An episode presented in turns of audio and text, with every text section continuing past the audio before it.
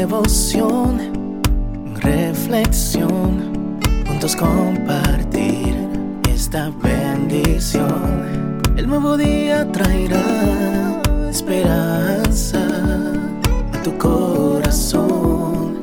Qué bendición. Darwin Rodríguez, el podcast. Meditaciones matinales para adultos. Plenitud en Cristo. Escrita por el pastor Alejandro Bullón. El que siembra cosecha. No os engañéis. Dios no puede ser burlado, pues todo lo que el hombre sembrare, eso también segará. Gálatas 6:7 Camina avergonzado, con las manos dentro del bolsillo de la casaca de jean usada y maloliente, los ojos circundados por grotescas ojeras y el cabello desordenado reflejan su espíritu abatido mientras se pierde en medio de la multitud del centro de San Pablo, repite y una otra vez, como si quisiese castigarse con las palabras, lo mereciste, lo mereciste, cosechaste lo que plantaste. Acaba de salir de prisión, donde estuvo detenido tres días por portación de cocaína. Tres días es poco. Hay gente que pasa años en la prisión por un acto de locura hay también personas que pagan con su vida las consecuencias de su conducta torcida. Duele. Puede doler. Duele terriblemente, pero la cosecha siempre es proporcional a la siembra. Siembra vientos y cosecharás tempestades, afirma el refrán popular. La Biblia advertía lo mismo desde hace más de dos mil años. Por inspiración divina, Pablo avisó a los cristianos de Galicia, todo lo que el hombre sembrare, eso también segará. Eran tiempos difíciles.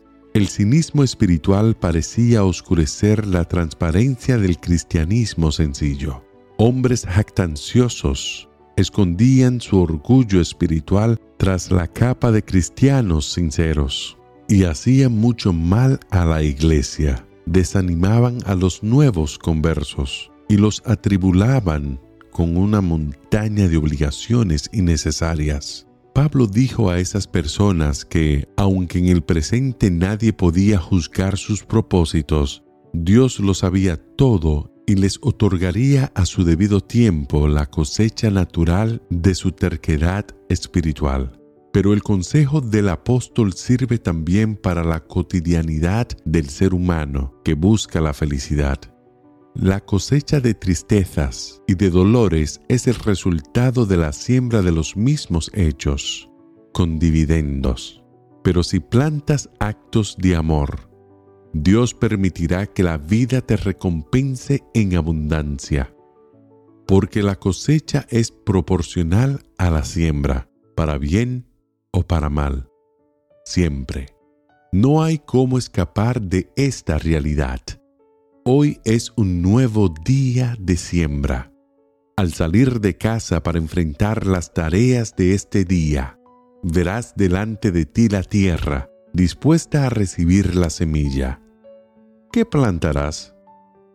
Que Dios ilumine tu vida, que tu vida y tus actos sean una semilla de amor porque no os engañéis, Dios no puede ser burlado, pues todo lo que el hombre sembrare, eso también segará.